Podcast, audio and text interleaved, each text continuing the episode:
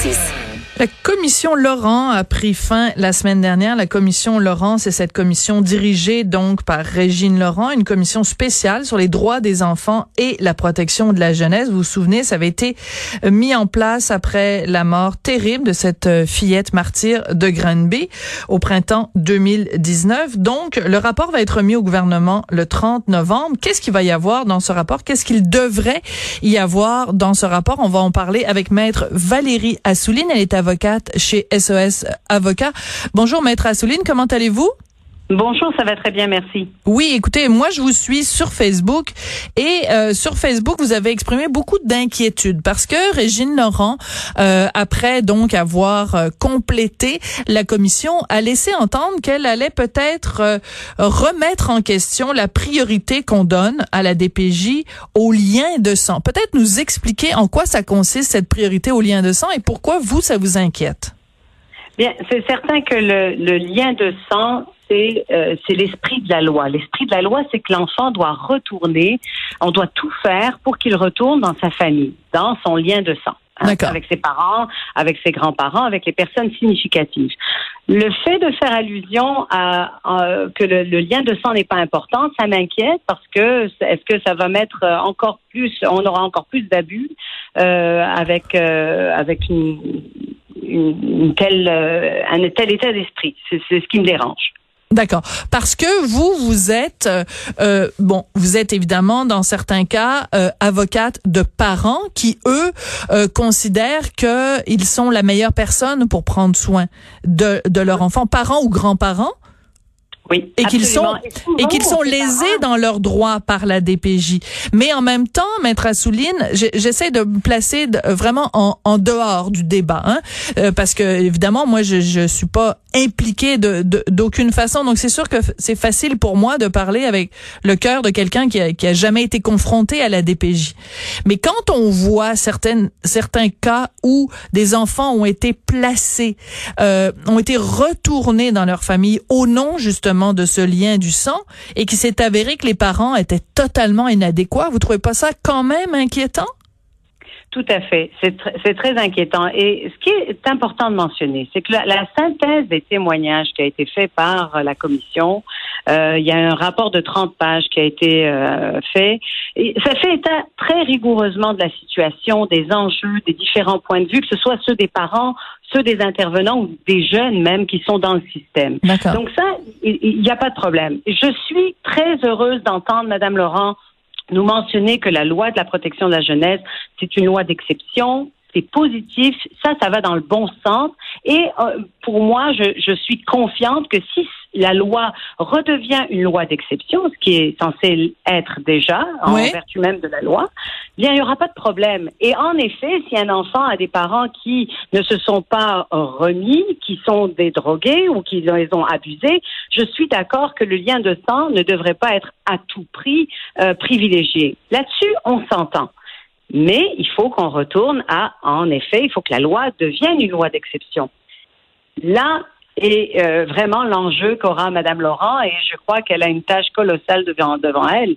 Euh, et, si on revient à l'esprit de la loi, à savoir que la DPJ s'implique dans la vie d'un enfant lorsqu'il y a vraiment un problème très mhm. grave, lorsqu'on a vraiment des parents qui se mobilisent pas, je suis d'accord qu'on devrait euh, privilégier le meilleur milieu pour cet enfant. Oui. Donc, ce que je comprends entre les lignes, c'est que vous trouvez trop souvent euh, que la DPJ euh, se intervient dans des familles où les parents ne sont pas si inadéquats que ça.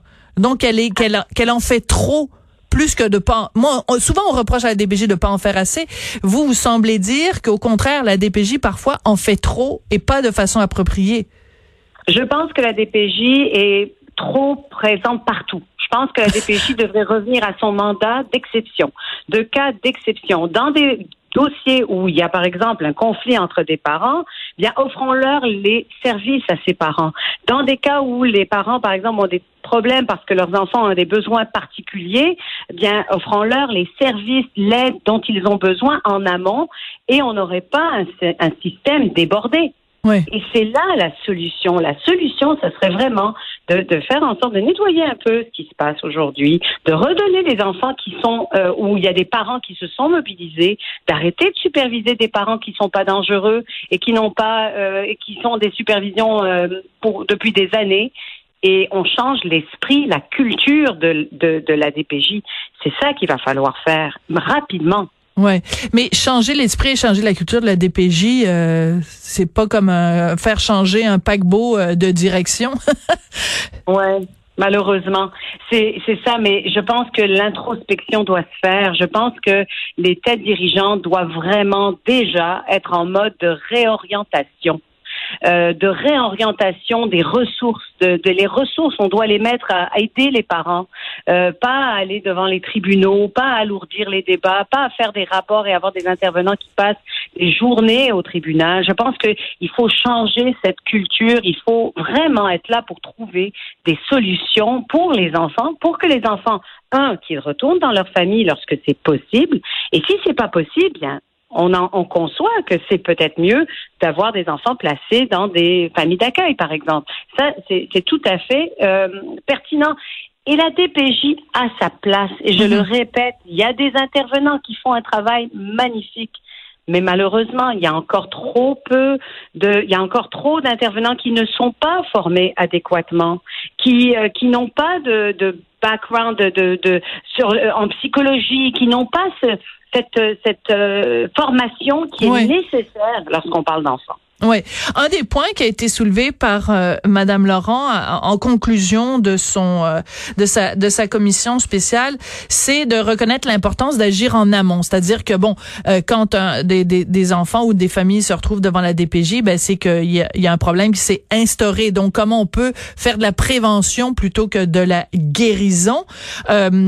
Comment on fait ça, maître Assouline? Comment on fait justement pour euh, euh, accompagner les familles pour qu'elles ne, dégringolent pas et se retrouvent dans une situation euh, d'abus? Comment on prévient les abus? Bien, c'est souvent d'offrir les services, d'être là, d'avoir plus de personnel dans les CLSC pour aller accompagner ses parents, d'avoir plus d'éducateurs spécialisés qui peuvent faire des, visites dans les dans les résidences.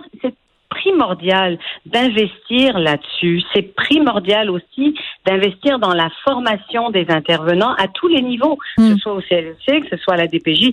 C'est primordial parce qu'on a des enfants qui se retrouvent dans un système qui est très lourd, qui est très bureaucratique aussi, et qui sont ballottés aussi d'un endroit à un autre. Et ça, c'est très dommageable pour les, pour les jeunes.